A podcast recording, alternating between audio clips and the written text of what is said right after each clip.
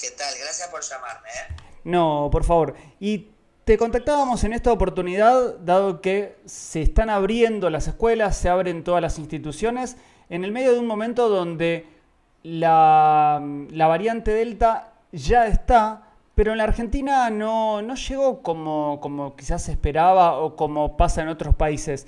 ¿Qué mirada tenés al respecto y por qué, por suerte, estamos teniendo una, una variante Delta bastante tranquila? Bueno, en realidad estamos teniendo una variante Delta tranquila porque la variante viene de afuera y para, para colmar los lugares tiene que circular. No es que llegó en una persona y automáticamente cae todo el mundo, ¿entendés?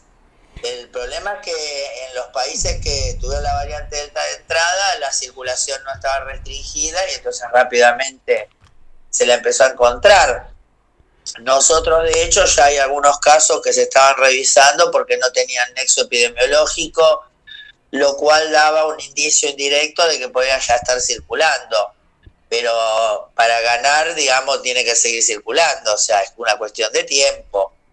La cuestión es que si nosotros, eh, digamos, por ejemplo, hacemos esto de que los chicos vayan a la escuela ya sin barbijo, ya sin distancia, y si cada persona que se contagia con la variante Delta circula libremente, contagia a 30 personas y a los pocos días cada una de esas 30 van a contagiar a otras 30, bueno, no va a ser ahora, será dentro de dos meses o tres, pero los números van a volver. De hecho, el, de hecho, el ministro de Salud de la ciudad ya lo dijo que venía la tercera ola, ¿no?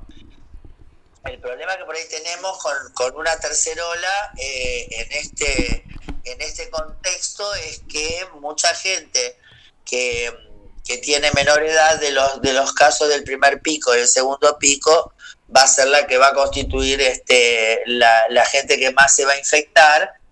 Y muchos de ellos, la mayoría, no están vacunados, con lo cual tenés el riesgo de que muchos de ellos evolucionen gravemente entonces tengamos gente muerta ya de menores de 30 años, 20 o hasta tal vez 10 años. De hecho, ya publicaron que en Estados Unidos, a, consecuencia de la variante Delta, aumentaron las internaciones pediátricas, ¿no? Hablando de internaciones pediátricas o adolescentes no vacunados, en la ciudad de Buenos Aires en muchas oportunidades, o hasta la ministra de, Educación de la Ciudad de Buenos Aires, habla de la posibilidad de estar sin barbijos o casi sin, sin distanciamiento, por ejemplo, en las escuelas. Vos como infectóloga, ¿qué mirada tenés al respecto de ese tipo de acciones o de posibilidades, por lo menos en estos momentos? Bueno, lo que te estoy diciendo, ¿no? Esas prácticas son las que van a llevar a que haya una tercera ola. O sea, si vos este, ya sabés, eh, o sea, porque el problema de esto no es que vos eh, hoy no te contagiaste, este mes no te contagiaste, es más, este año no te contagiaste y saliste a circular y no te vas a contagiar. No, o sea, por el de hecho nosotros, ¿qué pasó con la segunda ola? ¿no? Un montón de gente que no se había contagiado en la primera, se contagió en la segunda y ¿por qué? Porque boludearon porque salieron, porque no se cuidaron, porque como se habían bajado los números a raíz de haber cerrado. Y bueno, y ahora pasó lo mismo, ahora se cerró en julio y bueno, sí, se vacunó, pero también vimos mucha gente que se fue a vacunar y ahí se infectó, con lo cual se enfermaron igual, porque lógico, si yo me infecto al día antes o después de haberme vacunado, desde ya que la vacuna no me va a hacer efecto, ¿no? Pero bueno, esto también lo vimos. De hecho, la gente que más se, enferma son los que están no vacunados. Y nosotros en este momento a los chicos, a los menores, no los tenemos vacunados. Ni tampoco se ha vacunado a la totalidad de los docentes, ni tampoco a la gente que tiene que circular. Entonces, bueno, de a poco no va a ser inmediato, pero desgraciadamente, ya te digo, o sea, están este, las mismas autoridades hablan de una tercera ola. Una tercera ola que se puede prevenir más allá de la vacunación, de la manera que se. de la manera que responde la comunidad. Se habla, ejemplo, veo Estados Unidos, veo Israel o veo Inglaterra, donde hay vacunación, donde teóricamente estaba todo resuelto y ahora están teniendo demasiados casos. ¿Podemos llegar a tener eso en la Argentina? Y sí, ¿por qué no? Por eso te digo, a ver, eh, lo que pasa es que evidentemente hay un desprecio por la vida, ¿entendés? La propia y la ajena, ¿no? O sea, la, gente que realmente no, no se cuida, bueno, el ejemplo del famoso caso cero de la Delta en Córdoba, ¿no? Un tipo que viaja a un lugar donde circula, vuelve, no se cuida, va a una reunión, hace un, festejo, la gente va al festejo, después de que va al festejo se reúnen con otra gente, bueno, Tenemos un caso así como, eh, entre comillas, extraño, que está vinculado al fútbol. Eh, ¿Tienen un sistema aparte del fútbol? ¿Crees que, está bien lo que, se está, lo que está sucediendo? Por ejemplo, ayer con Brasil, en un lugar donde teóricamente estaba todo liberado y de golpe cortaron el fútbol porque los argentinos no habían, no habían cumplido con esa norma. ¿Está bien esa norma de 14 días? ¿Se entiende a dónde voy? Es decir, está bárbaro, se juega, todo bien. Pero ¿es correcto que, que suceda lo que sucedió, por ejemplo, en Brasil? ¿A qué te referís? A que teóricamente en un lugar donde estaba completamente liberado y que no le daban bola al COVID, de golpe, eh, porque una persona no cumplía esa norma de los 14 días, se, pare el fútbol o, se pare por un tema de políticas sanitarias. ¿Es correcta esa política sanitaria que se llevó a cabo en Brasil? A ver, eh, la política sanitaria de, ir a interrumpir un partido de fútbol me parece que no, que no corresponde porque el aislamiento lo tendría que haber hecho antes. O sea, no, tendría que haber estado jugando el partido. Después, eh, la suspicacia de ser un país que no cuida nada y acá se ponen tan estrictos, y bueno, sí, obvio, está. Está, la suspicacia está. El error obviamente es no cuarentenar y bueno, y haber tomado la conducta general que tomó Brasil, ¿no? O sea, por fuera de si hay un partido no de Argentina, como vos estás diciendo, ¿no? Ellos han generado, por ejemplo, la cepa Manaos. Así que desde ese punto, este, desde ya que no, que, que es un claro ejemplo de, de una vara rara, ¿no? Pero bueno, digamos, si hubiese eh, por ahí lo que está mal es haber invadido el campo de juego para ir a cortar el partido cuando ellos eh, de última lo tenían que cortar antes, ¿no? Sí, en ese sentido sí. Pero... parece una película, ¿viste esas películas donde se enteran en el último minuto, ¿no? Y van todos corriendo a, a parar la bomba, ¿no? O sea, en ese punto parece medio o sea que, que, realmente le falló lo de todo, porque si ya el tipo entró a la cancha y supuestamente estaba contagiado, imagínate que ya contagió a todos, con lo cual ahí ya es una desprolijidad enorme. Pero bueno, o sea, yo, si a mí me preguntaran, no por Brasil, ¿no? Si me preguntaras eh, como infectóloga, y bueno, ya sabés que desde la infectología hay que guardar cuarentenamiento, ponele que no sean 14 días, ponele que sean 7, ponele que sean 5, pero bueno, habría que tomar ese tipo de medidas para, sobre todo para una, una, un espectáculo, digamos, que tiene mucha, muchas posibilidades de generar brotes, ¿no? Te robo dos minutos más y una vinculada a algo similar, pero en las escuelas. Volvió la normalidad a, a las escuelas de casi de la provincia y de la ciudad, pero con continuas idas y vueltas. ¿Crees mm, que, está bien que se haya vuelto a las escuelas? ¿Crees que fue sana la situación de haber estado tanto tiempo eh, sin clases en las aulas?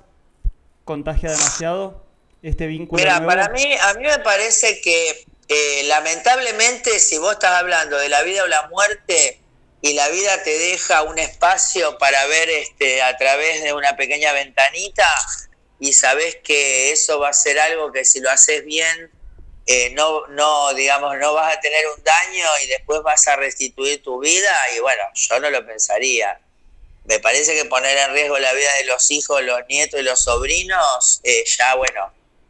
Pero, ¿qué pasa? Tenés de todo, ¿no? O sea, veo periodistas en Canal 26 diciendo que ya se comprobó que los chicos no lo transmiten, o sea, no sé dónde vive esa chica, ¿me entendés? No sé qué responsabilidad eh, realmente tiene, o sea, no, realmente es un discurso delirante el de ella, ¿no? Pero bueno, Eh, yo creo que lo que habría que haber hecho es, eh, a lo sumo, bueno, por el lado que vos me querés plantear de que las clases fueran virtuales, bueno, con dos años y un ministerio de, educación que hubiese querido, por ejemplo, en la ciudad, ¿no es cierto?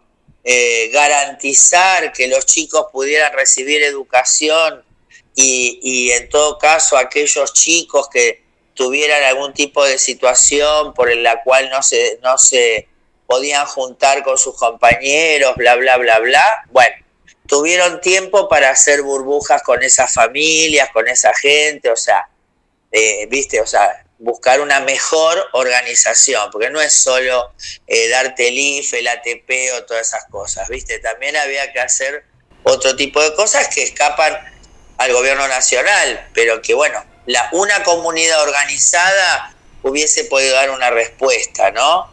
Por el otro lado, me parece que a tan poco de eh, conseguir la aprobación para menores de edad eh, sin patología de las vacunas, eh, y vuelvo a insistirte, o sea, vos pensás que se va a venir una tercera ola donde seguramente, Dios quiera, va a haber muchísimos casos y en su mayoría van a ser asintomáticos o leves, ¿no es cierto? Pero va a haber un porcentaje pequeño de gente que se va a enfermar y otro porcentaje más pequeño todavía que se va a morir. Pero ese porcentaje, por más pequeño que sean millones de personas, van a ser miles de casos. Entonces, dejar morir a miles de chicos por no poder esperar, por no poder organizar, por ponerse en porfiados, porque todo sea blanco-negro, ¿no? Porque, por ejemplo, el gobierno de la Ciudad de Buenos Aires manda a los pibes a la escuela cuando tienen que, faltar, que, quedarse en casa, porque resulta que hay una, un compañerito, una docente que tiene coronavirus, ¿eh? o sea que se sigue demostrando entonces lo que estamos hablando, este, si el pibe llegó a ir a la escuela, le dan clase por Zoom. ¿eh? Y si no llegó a ir a la escuela, lo hacen faltar, pero ni siquiera clases le dan. O sea, han tenido más discontinuado este año las clases a, raíz de esta política de, Rodríguez Larreta que el año anterior cuando se asumió que, bueno, las clases van a ser así y se dieron así.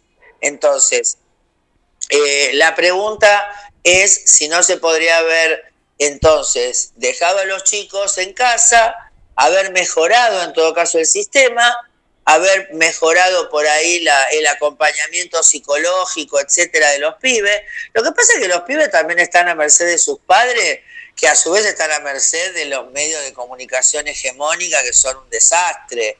¿Entendés? O sea, convencen a la gente de que vos no podés contener a tu hijo, ¿viste? Que es mejor la escuela para contener al pibe que vos.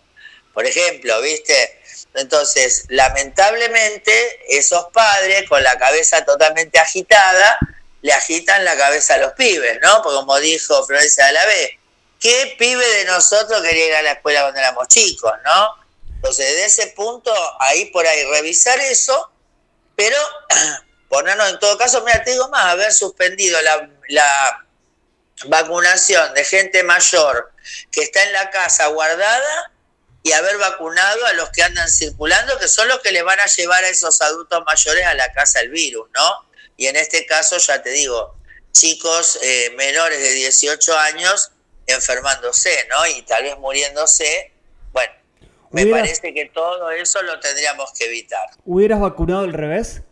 ¿Hubieras hecho como en algunos países donde se vacuna a los jóvenes y los adultos se quedaban en la casa sin, sin la vacunación? Sí, pero se quedaban en la casa. Pero, pero asegurando que se quedara, que claro, que se quedaban en la casa, entonces de esa manera... Claro, se quedaban en la casa, entonces si vos estás en tu casa y en todo caso el joven que sale a trabajar o el, o el adulto que sale a trabajar está vacunado, se mantiene, digamos, un tiempo aislado del adulto mayor y una vez que vos lograste que la mayoría que circula esté vacunada, no te van a llevar a tu casa, porque a vos lo que te lo lleva a tu casa es el que está circulando. ¿A quién le llevó a los geriátricos, a los viejos que se murieron? Los familiares que vinieron de viaje de afuera. Esto no se generó espontáneamente. ¿Entendés? Entonces, si vos cortás la cadena del que lleva y trae, no, no hay virus para llevar y traer.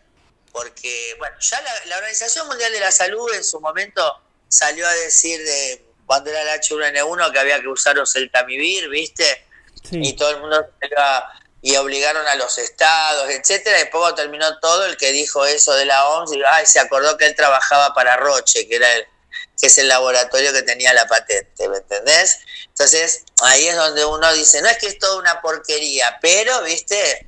Eh, nosotros los ciudadanos tenemos muy poca información, ¿viste? Sabemos de la mujer de Antonella, que a ella le gusta ir a la playa, eh, ¿viste? Sabemos que Messi duerme con calzoncillos a raya, ¿viste? Sí, pero no sabemos información muy importante para, para realmente para nuestra vida, ¿no? Y la de los que más queremos. Gabriela Piovano, infectóloga, gracias por este contacto. Lo vamos a tener en cuenta. Bueno, ahora sí, muchas gracias. Para la próxima vida. Para la próxima vida, un beso grande y gracias por la charla. No, por favor, un beso, mi amor. Hasta luego.